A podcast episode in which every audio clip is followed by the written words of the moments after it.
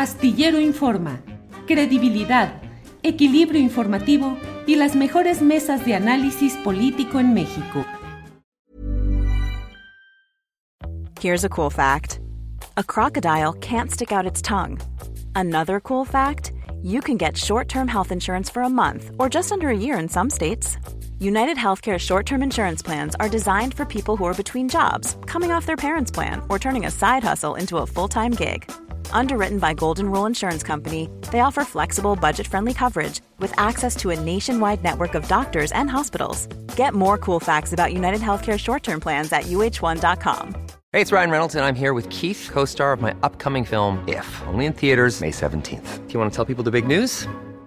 All right, I'll do it. Sign up now and you'll get unlimited for $15 a month in six months of Paramount Plus Essential Plan on us. Mintmobile.com slash switch. Upfront payment of $45 equivalent to $15 per month. Unlimited over 40 gigabytes per month. Face lower speeds. Videos at 480p. Active Mint customers by 531.24 get six months of Paramount Plus Essential Plan. Auto renews after six months. Offer ends May 31st, 2024. Separate Paramount Plus registration required. Terms and conditions apply if rated PG. Astillero Informa. Credibilidad, equilibrio informativo y las mejores mesas de análisis político en México. Blancas. Daniel, buenas tardes. ¿Qué tal? Buenas tardes a todos. Este, te saludo con mucho afecto, Julio. Gracias, Daniel. Gracias, Daniel. Pues, eh, pues como he dicho, es una situación peculiar la que se está viviendo en este caso respecto a estos incidentes en la conferencia mañanera de prensa. ¿Qué sucedió? ¿Cuál es la versión que tú aportas en el entendido, Daniel, de que luego tendremos también la versión del propio Hans Salazar eh, después de que terminemos la plática contigo. Pero ¿qué fue lo que sucedió, Daniel? Bueno, yo eh, aprovechando el espacio que me das, eh, lo primero que, que, quiero decir es ofrecer disculpas porque los reporteros tendríamos que estar en la calle, en batalla, develando otras cuestiones, develando corruptelas y no eh, metidos en estos dimes y diretes. Eh, no me siento cómodo en este, en este papel. Eh, nunca lo he estado en más de 20 años como reportero. Tenemos una responsabilidad social, los periodistas, de cuidar el tiempo de las instituciones, el tiempo de los ministerios públicos, de las fiscalías, de los jueces, y de jamás ser protagonistas de una noticia. Entonces eso a mí me causa ruido eh, interno porque no estoy en la misma sintonía que mi corazón y mi pensamiento como periodista me llevan y, es lo primero que tengo que decir. Lo segundo es que mi, postura ha sido muy clara desde el principio. Eh, soy periodista desde hace 20 años, eh, me ha gustado estar con la gente, me ha gustado estar en la calle, enlodarme entre polvo, entre lluvia, entre caos. Y esa es la forma que, me gusta de hacer periodismo. Desde el principio he sido crítico a que en la conferencia mañanera eh, estén infiltrados gente que no son periodistas, que están ahí sembrados eh, para, lo he dicho y no tengo por qué negarlo ahora, para hacer preguntas cómodas al presidente de la República. Y más que eso, para hacer mal uso de un gafete de prensa, para eh, incluso si tienes oportunidad después de preguntarle a los jefes de prensa de las instituciones, ellos te van a explicar cómo operan estas personas, eh, pidiendo favores, eh, presentándose como integrantes de un staff en la mañanera para pedir favores y para tener privilegios. Tú conoces el medio, has sido periodista desde hace, muchos años, sabes lo, lo, desdeñados, lo despreciados que siempre hemos sido los periodistas, eh, siempre debajo del poder, manipulados, silenciados, acosados. Y la conferencia de prensa del presidente Andrés Manuel López Obrador la leí yo como una oportunidad única para poder hacer un eh, trabajo reporteril franco, directo, eh, donde llevemos la bandera de la ciudadanía. Y como yo se lo dije recientemente al presidente, eh, esa idea, ese sueño, ese ideal se ha ido desmoronando eh, con algunos ejercicios y con algunas presencias que no debieran estar en esta sintonía. eso es lo que yo en principio te diría, Julio. Sí, Daniel. Eh, y estas consideraciones respecto a este funcionamiento de la um, conferencia mañanera de prensa te llevó a fricciones con este grupo que estás señalando y de ahí hubo un momento en el cual, ¿qué sucedió? ¿Hubo manoteos, empujones? ¿Qué es lo que sucedió, Daniel?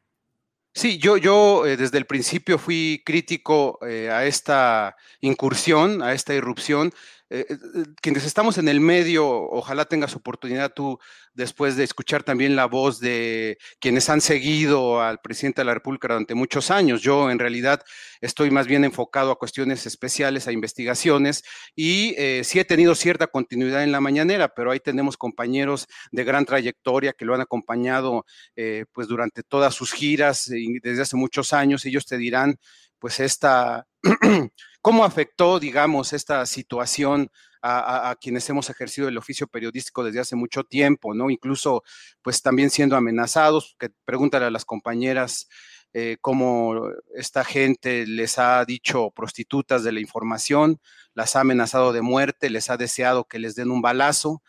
Eh, y, bueno, esto obviamente ha causado fricciones, causó fricciones desde el principio en la conferencia eh, hay también que decirlo que es un pequeño grupo. Eh, yo identifico seis, siete eh, personas que están en este grupito ad hoc. En este grupito no sé sembrado por quién. Yo no tengo los elementos para decir quién o quiénes permitieron su incursión en la conferencia. Y los demás, pues somos los periodistas que llevamos 10, 20, 30 años en esta actividad.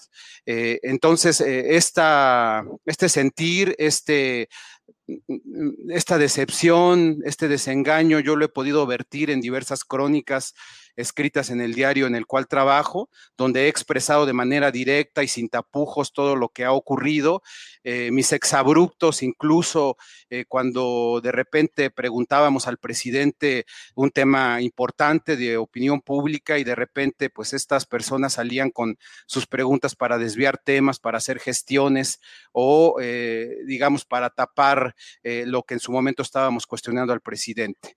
Lo eh, he planteado así de manera directa en mis crónicas.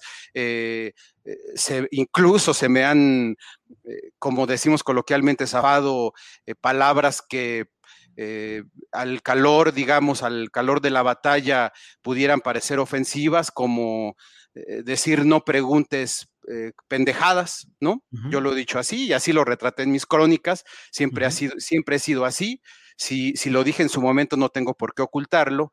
Y bueno, esto fue escalando hasta el día 4 de marzo, cuando fue eh, ocurrió una conferencia muy ríspida, eh, ya un, el clímax, digamos, de las diferencias. Y eh, desde ese primer día yo reconocí que una de estas personas, un exfuncionario público de la delegación Tláhuac, pues nos acosaba, nos grababa con su celular y yo perdí la cabeza, cometí el error de caer en esta provocación. Este, este expulsionario público de la delegación Tláhuac eh, grababa a nuestro compañero de cadena raza, Alfonso Bárcenas, a su hijo menor de edad que suele acompañarlo a la conferencia. Eh, yo iba saliendo de Palacio Nacional. Cuando veo que está grabando a, Alfonso y a su menor hijo, eh, eh, y él voltea el celular hacia donde yo voy pasando, lo único que grito es no me grabes, no me grabes, ya no nos grabes, me acerco y suelto el manotazo para taponearle el celular con el cual nos grababa. Eh, yo creo que los periodistas eh, no estamos para eso. Yo perdí la calma, los periodistas estamos para hacer nuestro trabajo, para guardar eh, la calma, para ser prudentes, para trabajar en lo que beneficia a la ciudadanía y no para estar metidos en estos afarranchos. Esta situación que ocurrió ahí, eh, pues ha llevado a que cuatro de estos personajes a los que yo he señalado en mis crónicas como sembrados, eh, confabulen, armen un expediente en mi contra y bueno, eso ya está en los digamos, en el tablero jurídico, en el tablero del Ministerio Público, en el tablero judicial, y ahora dejemos que la justicia haga su trabajo y que cada quien asuma las consecuencias de sus actos. ¿Cuál es la acusación, Daniel Blancas? ¿Cuáles delitos, de cuáles delitos específicos te acusan? El delito es amenazas, tampoco podemos este, parecer víctimas o jugar el, a, la víctima. Es un eh, delito menor, un delito que no va a llevar a ningún escenario truculento o un escenario eh, sombrío. Eh, si en el peor de los casos, digamos, imaginando que esto llegue a sus últimas consecuencias, pues será una multa que yo tendré que pagar. si los jueces así lo determinan, lo haré. Yo confío en que a lo largo del proceso eh, se den cuenta de que no hay ningún elemento, de que todo esto está confabulado exclusivamente con el testimonio de cuatro personas a las que yo he señalado. Eh, y, bueno, si finalmente no ocurre así, pues estoy listo para pagar lo que tenga que pagarse. Perdón, Daniel, ¿la acusación concreta es solo por amenazas? Así es. Ah, solo por amenazas. Con una gran rapidez de la Fiscalía especializada en delitos contra la libertad de expresión para actuar en este caso, cuando Temoris Greco lo decía en esta mesa que hemos tenido y en otros espacios lo he escuchado, diciendo, caray, tenemos eh, montones de agresiones contra los periodistas por desapariciones, por homicidios, por mil cosas, y aquí por amenazas ha actuado con mucha rapidez. ¿Y a qué te emplazan la Fiscalía? ¿Cuál es el paso siguiente en lo judicial? Que te dicen que debes, eh, eh, ¿qué es lo que sigue? Primero decirte que, efectivamente la Fiscalía eh, ya no, hasta me resulta absurdo llamarle contra la Fiscalía de Delitos contra la Libertad de Expresión. Creo que es una, ahora que estamos discutiendo el valor de las instituciones y la desaparición de algunas por ser simples juguetes y simples fiascos, pues yo creo que bien valdría la pena analizar de qué ha servido esta fiscalía. Creo que esta fiscalía eh, estaría en un en primerísimo lugar en la lista de, de instituciones candidatas a desaparecer porque no ha servido para nada durante sus más de 10 años de creación. Ha sido eh, traspiés tras traspiés. Eh, han muerto eh, decenas, eh, centenas de reporteros en estos años. Te voy a dar un dato, el 98% de los expedientes de, la, de esta fiscalía relacionados con desapariciones, asesinatos y otras agresiones a periodistas están estancados. Esos datos no son míos, esos datos son de las organizaciones en el país que se encargan de la defensa de periodistas.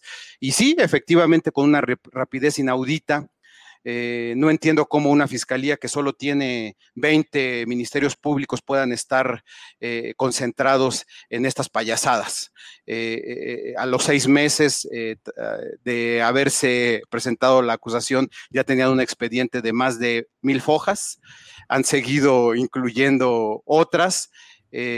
y, bueno, me queda perfectamente claro que hay alguien detrás meciendo la cuna, eh, con esta acción sospechosa, suspicaz, una celeridad inaudita eh, por parte de, la, de este juguete que se llama Fiscalía contra Delitos, de Delitos contra Periodistas.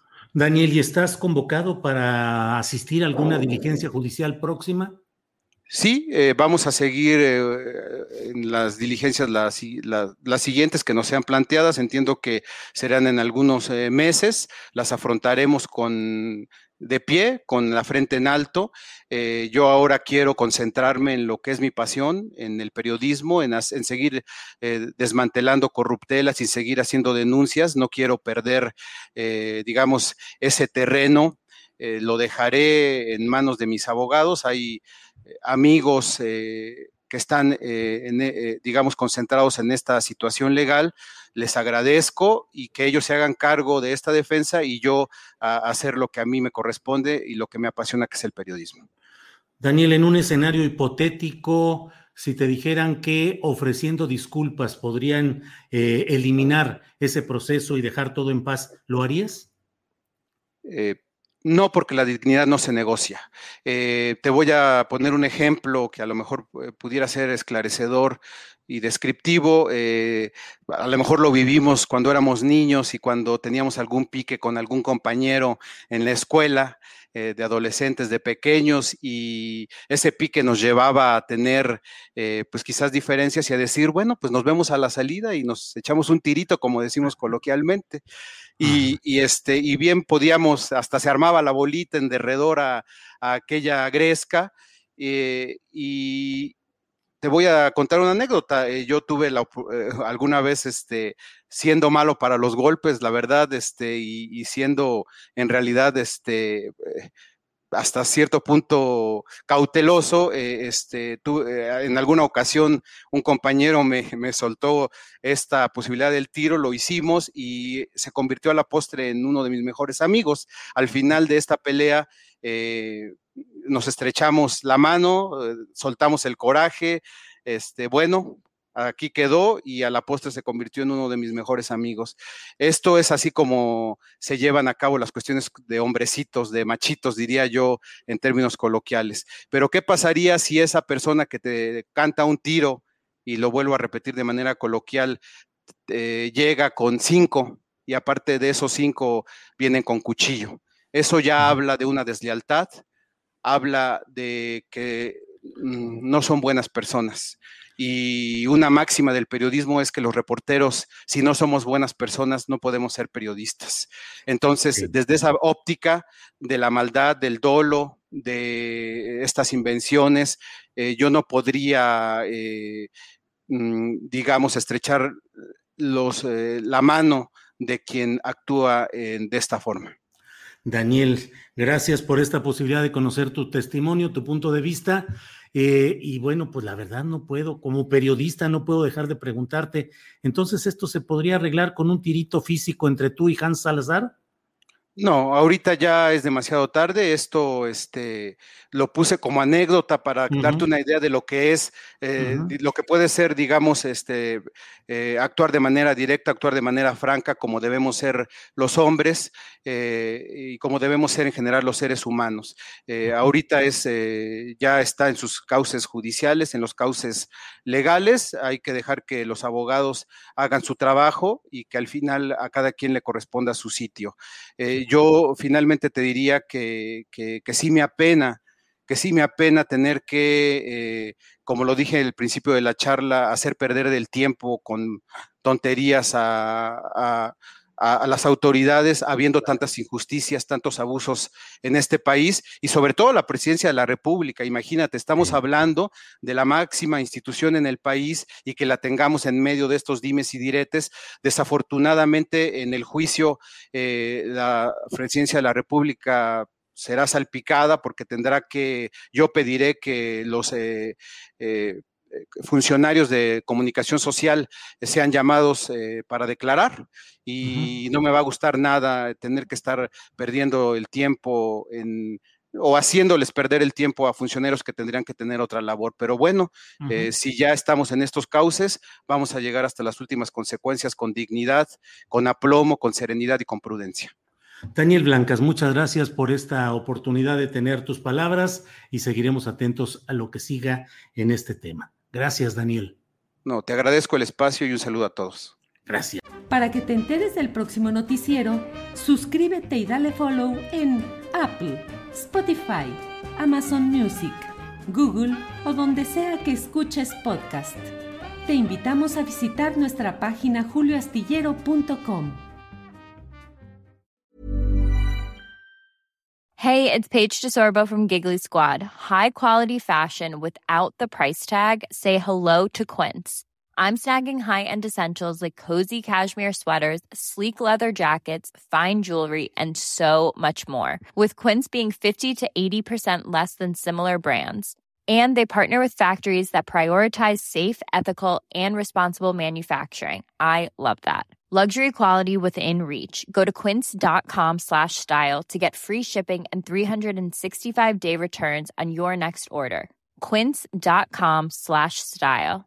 ¿No se merece tu familia lo mejor? Entonces, ¿por qué no los mejores huevos? Ahora, Egglands Best están disponibles en deliciosas opciones. Huevos clásicos, de gallina libre de jaula y orgánicos de Egglands, que ofrecen un sabor más delicioso y fresco de granja que le encantará a tu familia. En comparación con los huevos ordinarios, Egglands Best contiene la mejor nutrición como 6 veces más vitamina D, 10 veces más vitamina E y el doble de omega 3 y B12. Solo Egglands Best. Mejor sabor, mejor nutrición, mejores huevos. Visita egglandsbest.com para más información. Para que te enteres del próximo noticiero, suscríbete y dale follow en Apple, Spotify, Amazon Music, Google o donde sea que escuches podcast. Te invitamos a visitar nuestra página julioastillero.com.